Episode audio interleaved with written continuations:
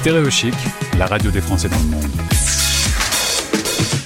Les Français parlent français. Un Français dans le monde. En juillet 2021, j'échangeais avec Julie, récemment installée à San Diego. Elle avait lancé sa société San Diego. C'est beau. On va prendre des nouvelles de notre correspondante.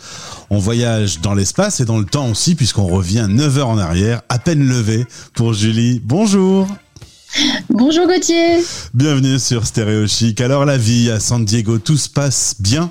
Oui, la vie est toujours aussi belle, aussi douce. On a toujours un climat tempéré toute l'année et des gens super sympas autour de nous. Donc, euh, on est vraiment, comme on dit ici, chill. Euh, tout se passe bien. Merci. Tu es originaire du sud de la France. Tu vas avoir l'occasion, avec tes nouvelles fonctions dont on va parler, de revenir en France euh, cet été et de retrouver ta région natale?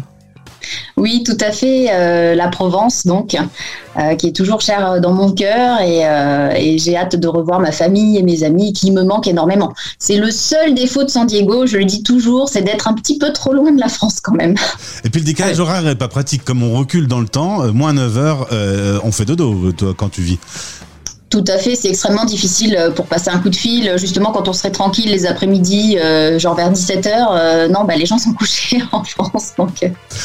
En venant en France, tu vas passer par la Sorbonne le 1er juillet, puisque tu vas retirer ton MBA. Félicitations, c'est gagné. 18 mois d'école à distance pour ton Master of Business of Administration. Yeah. Pourquoi tu as passé ton... merci. de rien. c'est grâce à ton travail. Pourquoi tu as passé ce MBA euh, parce qu'en fait, euh, à cause de la pandémie, euh, on était donc confinés et du coup, le business model de ma petite société était remis en question. Donc, je me suis dit, au lieu de rester léthargique et ne rien faire, peut-être je peux apprendre des techniques pour pouvoir sauver mon entreprise et apprendre tout ce qui est stratégie et creative thinking. Enfin voilà, mettre en place des choses pour pouvoir pouvoir en sortir. Et effectivement. Euh, ça m'a vraiment servi cette formation. Alors félicitations également pour le nouveau poste de directrice générale de l'Alliance française de San Diego, Madame la directrice. Merci d'être avec nous sur cette antenne, de nous accorder quelques minutes. C'est vrai que tu es habitué en plus des médias. Tu m'as dit que tu avais fait France Inter il n'y a pas longtemps. Mais, oui. Oui, oui, alors la radio, j'aime beaucoup, euh, c'est pratique, euh, oui, oui. Euh, c'est un média voilà, que j'apprécie énormément, mais, mais j'étais pas au top de ma forme. Pour France Inter, j'avais eu mon booster du Covid, donc je regarde pas un souvenir impérissable. Eh ben aujourd'hui, en tout cas, Julie, je te trouve très en forme. Qu'est-ce que tu peux nous dire sur l'Alliance française, déjà, globalement, dans, dans son histoire, puisque je pense que c'est une très vieille histoire. On remonte en 1883 et on ne se trompe pas, c'est bien 1883. Tout à fait, tu as bien fait tes recherches. Euh, donc, euh, le système d'alliance française a été créé par des personnalités de renom telles que Ernest de Lesseps ou Jules Verne ou Louis Pasteur, pour ne citer que les plus connus.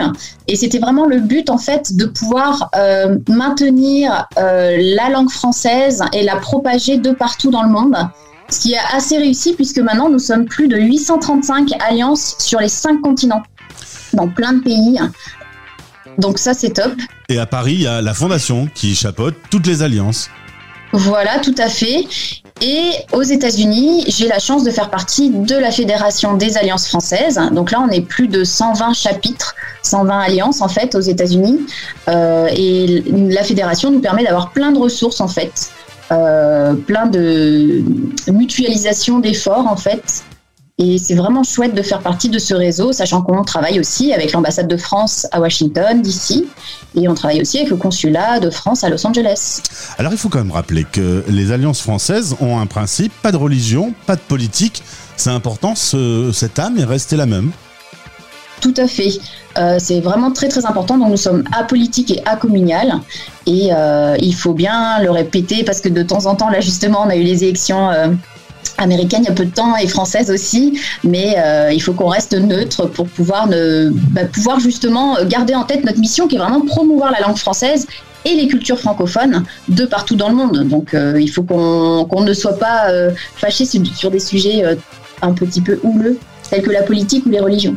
On a fait un zoom il y a pas longtemps sur la francophonie, euh, qui se porte pas trop mal, euh, bah, qui recule un tout petit peu quand même. Euh, on a comme l'image que l'anglais ou l'espagnol euh, ou l'arabe euh, prennent vraiment le dessus. Euh, les chiffres donnent pas forcément cette ambiance-là. Le français est quand même plutôt en forme. Oui, alors moi je suis tout à fait d'accord. Les seules langues présentes sur les cinq continents sont l'anglais et le français.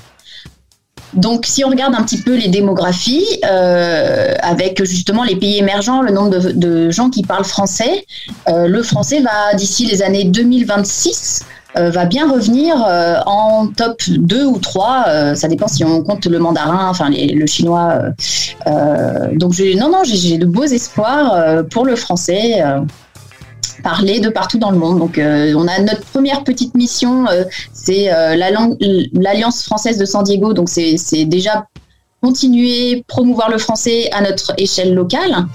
Euh, mais on a aussi ben, une mission au-dessus, c'est quand même euh, justement le rayonnement de la France à l'étranger.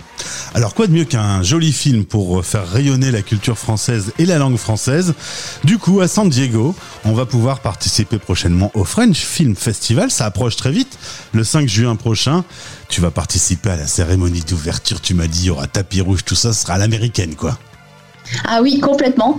Avec euh, des personnalités euh, telles qu'un producteur d'Hollywood qui va à qui on pourra poser des questions sur son métier justement. Et on a toute une semaine en streaming de super films francophones. Euh, on en a un, Twist à Bamako, donc est un film sénégalais dont l'histoire se passe au Mali. On a des films canadiens.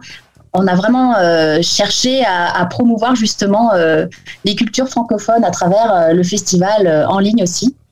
Donc ça va être une, un- un- vraiment un bel événement en tout cas, euh, euh, ce French Film Festival. En tout cas, toutes mes félicitations pour ce rôle de directrice générale de l'Alliance française de San Diego. Ça doit te donner quand même pas mal de travail. Il y a la préparation du festival. Et pourquoi pas faire le tour du monde de toutes les alliances? On pourrait être bien, aller visiter un peu tous tes homologues sur toute la planète. Moi, ça me plairait bien. J'aime bien voyager. Ah ben moi aussi.